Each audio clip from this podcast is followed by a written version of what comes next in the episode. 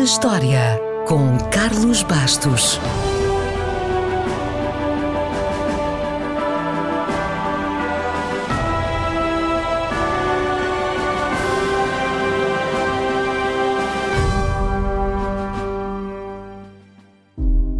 Foi no início de maio de 1930, há menos de 100 anos, que o último planeta do Sistema Solar foi batizado. O último e o mais pequeno. Tão pequeno que Plutão perdeu em 2006 a honra de ser planeta. Os homens não se medem aos palmos, mas, eh, pelos vistos, isso não é verdade para os planetas. E porquê é que o Sistema Solar passou a ter apenas oito planetas? Porque, de acordo com as regras da União Astronómica Internacional, para que um corpo celeste possa ser considerado um planeta, deve cumprir três critérios.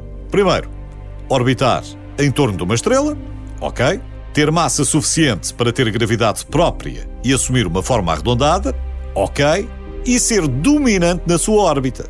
Ora, esta última norma desclassificou Plutão, que até se cruza com o vizinho Neptuno na sua órbita à volta do Sol. Hoje, a maioria das pessoas no mundo conhece os planetas pelos nomes derivados do panteão dos deuses romanos. Os romanos e os gregos compartilhavam um panteão de deuses com nomes diferentes, mas basicamente eram os mesmos. Mercúrio, o mensageiro para os gregos, era Hermes. Vênus, a deusa do amor, era a Afrodite grega. Marte foi batizado em homenagem ao deus da guerra. Júpiter era o rei dos deuses. Para os gregos, era Zeus. E Saturno recebeu o nome do deus da agricultura, da abundância e da riqueza. Estes eram os planetas conhecidos desde a Antiguidade, mas quando mais planetas foram descobertos, nos séculos XVIII e XIX, esta prática de nomeação foi mantida, com Neptuno, o deus do mar. Urano é a única exceção, uma vez que era o deus grego que simbolizava o céu e não o deus romano.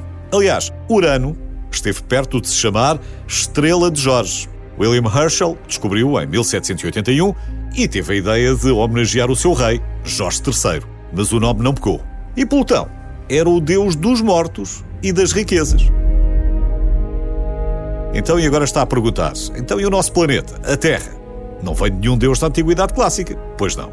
Ninguém sabe ao certo, mas imagina-se que o nome terá surgido por razões muito mais terrenas, uma vez que na altura em que o nome Terra surgiu, ninguém pensava que também morávamos num planeta. Provavelmente nem existia esse conceito. Terra é simplesmente o nome daquela coisa onde pomos os pés, o que não deixa de ser curioso, num planeta cuja superfície é ocupada por dois terços de água, mas isso também ninguém sabia na altura.